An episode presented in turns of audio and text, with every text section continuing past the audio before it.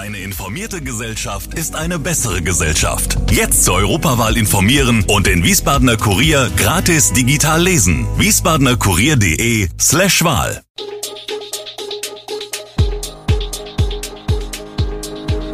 Gude, unser morgendliches News Update. Das Wichtigste aus Wiesbaden für Sie im Überblick.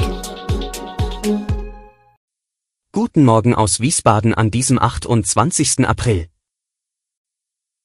Mehr Fahrgäste bei SW Verkehr, das Programm für den Hessentag steht und die Abreise beim Lkw-Streik an der A5 verzögert sich.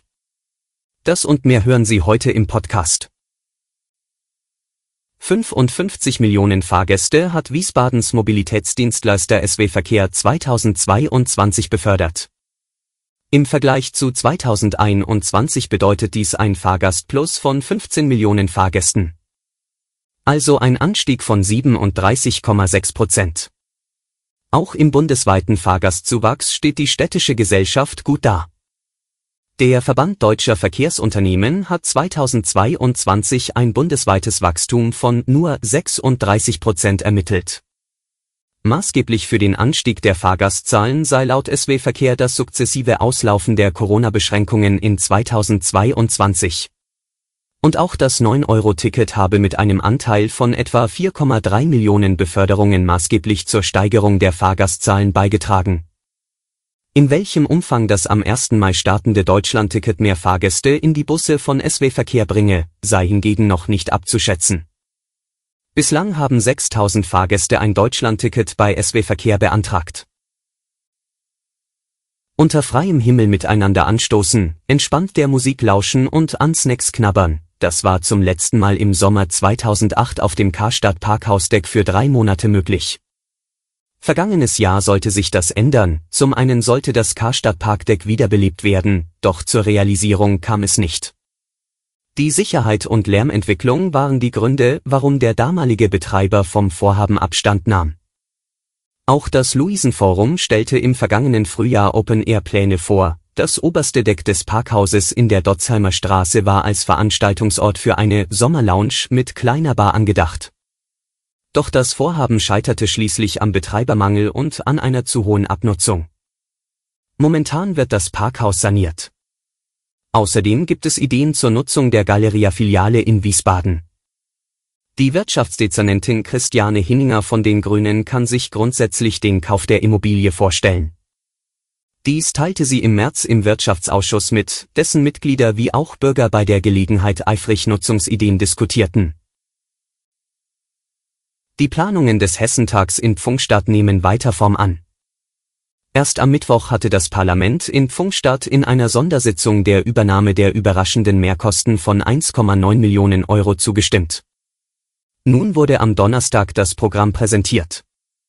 Rund 1200 Veranstaltungen sind beim Landesfest vom 2. bis 11. Juni geplant. Zum zweiten Mal wird es nach 50 Jahren wieder in Pfungstadt gefeiert. Und erstmals wird es kein gedrucktes Programmheft geben. Eine Übersicht der Veranstaltungen gibt es auf der Homepage und in einer App für Handys. Damit soll der Hessentag moderner und zukunftsweisender werden. Wer kein Mobiltelefon oder Internetzugang hat, kann sich an vier Infopoints auf dem Hessentag darüber informieren, was alles geboten wird.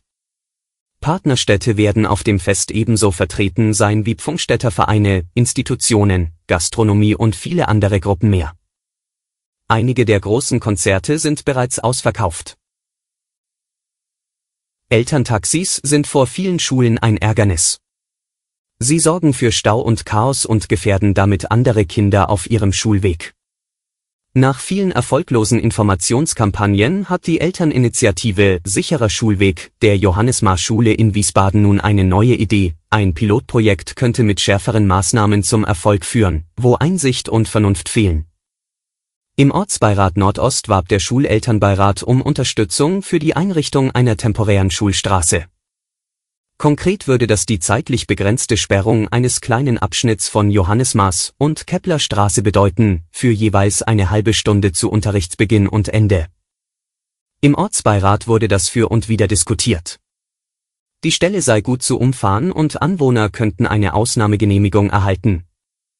Allerdings sollte auch mit Hilfe der Verkehrspolizei das Halteverbot vor der Schule durchgesetzt werden.